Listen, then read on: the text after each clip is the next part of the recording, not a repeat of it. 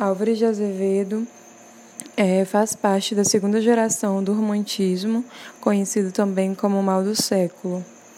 É, o ultrarromantismo ele possui como car característica o egocentrismo.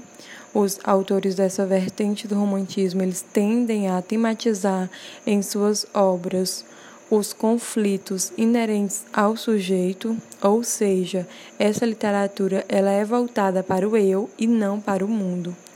É, o exagero sentimental.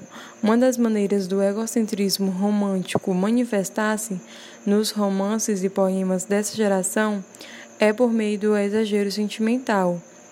O amor ou a solidão, por exemplo, tem papel central para esses autores. O pessimismo. Em geral, as personagens românticas são incompreendidas e seus sentimentos eles não, não costumam ser correspondidos.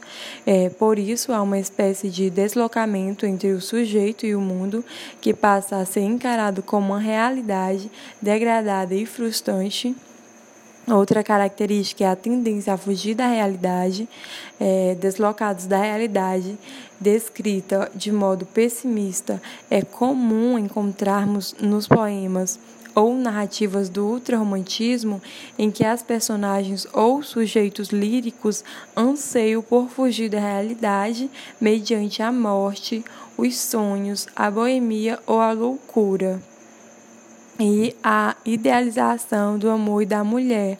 A mulher e o amor têm grande importância nas obras ultrarromânticas.